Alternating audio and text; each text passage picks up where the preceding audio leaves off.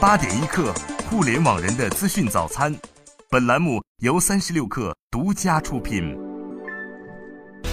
嗨，大家好，我是歌手王蓉，在这里邀请您收听八点一刻。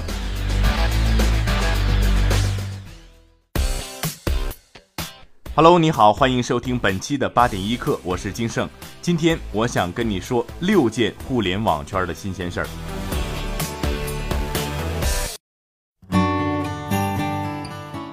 百度、阿里同一天竞技 AI，这腾讯啊没有凑这个热闹。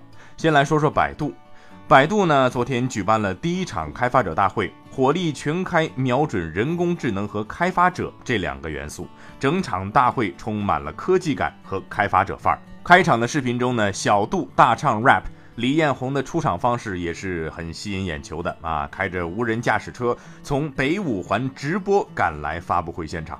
百度呢是首次公布了完整的 AI 生态开放战略，发布 DuerOS 开放平台，宣布全资收购西雅图的 AI 创业公司 Kit AI，宣布开放自动驾驶系统阿波罗1.0。那百度说，百度要做 AI 时代的安卓，开放、免费、高适配。当天，阿里人工智能实验室也是推出了首款智能语音终端设备天猫精灵。这个啊是一款面向家庭用户的消费级 AI 产品，内置阿里巴巴推出的第一代人机交流系统 Ali Genie。用户呢对着智能音箱，只要说一声“天猫精灵”，就能唤醒使用云端的 Ali Genie 提供服务，比如播音乐、听故事、讲笑话，还能够控制天猫魔盒、操控智能家电，定价为人民币四百九十九元。那相比百度呢，阿里巴巴进入 AI 领域并不算早。如何让人知道阿里巴巴在人工智能方面的能力呢？像亚马逊推出 Echo 一样，推出一款智能音箱，无疑是捷径中的捷径。有知情人士透露，微信正在邀约电商相关企业参与一个名为“推广内测”的项目。虽然呢还处在邀请阶段啊，但是几乎可以明确的是，微信即将实现商品搜索。每一个搜索结果呢，都可以直接调转到小程序商品详情页，让朋友的归朋友圈，让微商的归微信电商，净化朋友圈就靠下个版本的微信了。乐视的资金问题呢，最近再次引发了关注啊，在接连传出贾跃亭和乐视系部分资产被冻结之后呢，供应商的态度也发生了明显的转变。昨天在乐视大厦一楼门口啊，躺满了前来讨债的供应商。这些供应商自带高分贝音响，现场循环播放“乐视还钱，贾跃亭还钱”的口号。这些人呢，主要是来自全国各地的电建和广告供应商。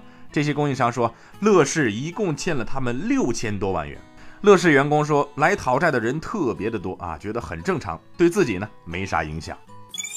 酷骑单车因为土豪金名声大噪，新的4.0版酷骑单车正在研发之中，它会在黄金车的基础上呢进行改进，计划会在八月份推出。这次新车最引人注目的更新和另一个共享产品有关啊，那就是3.0版本的黄金车加上了共享充电宝，4.0版本呢则准备再加上共享雨伞。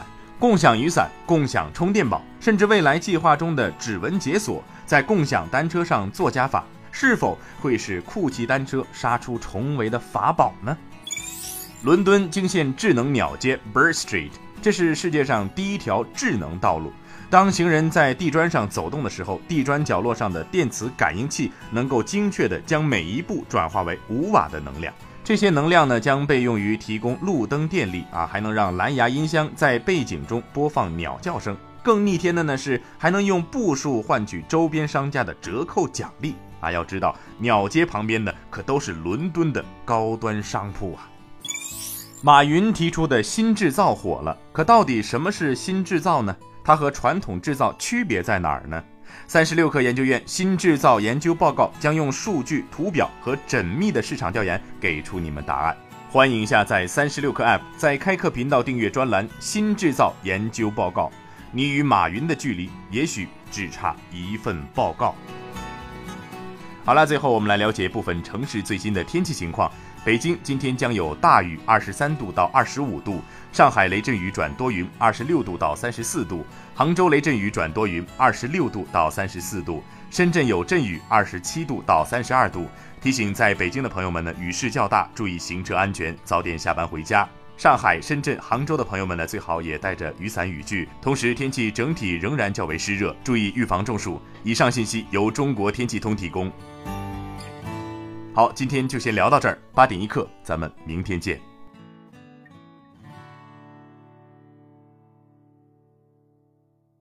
欢迎关注微信号“克星电台”，在微信添加朋友中直接搜索“克星电台”四个字的全拼，就能找到我们。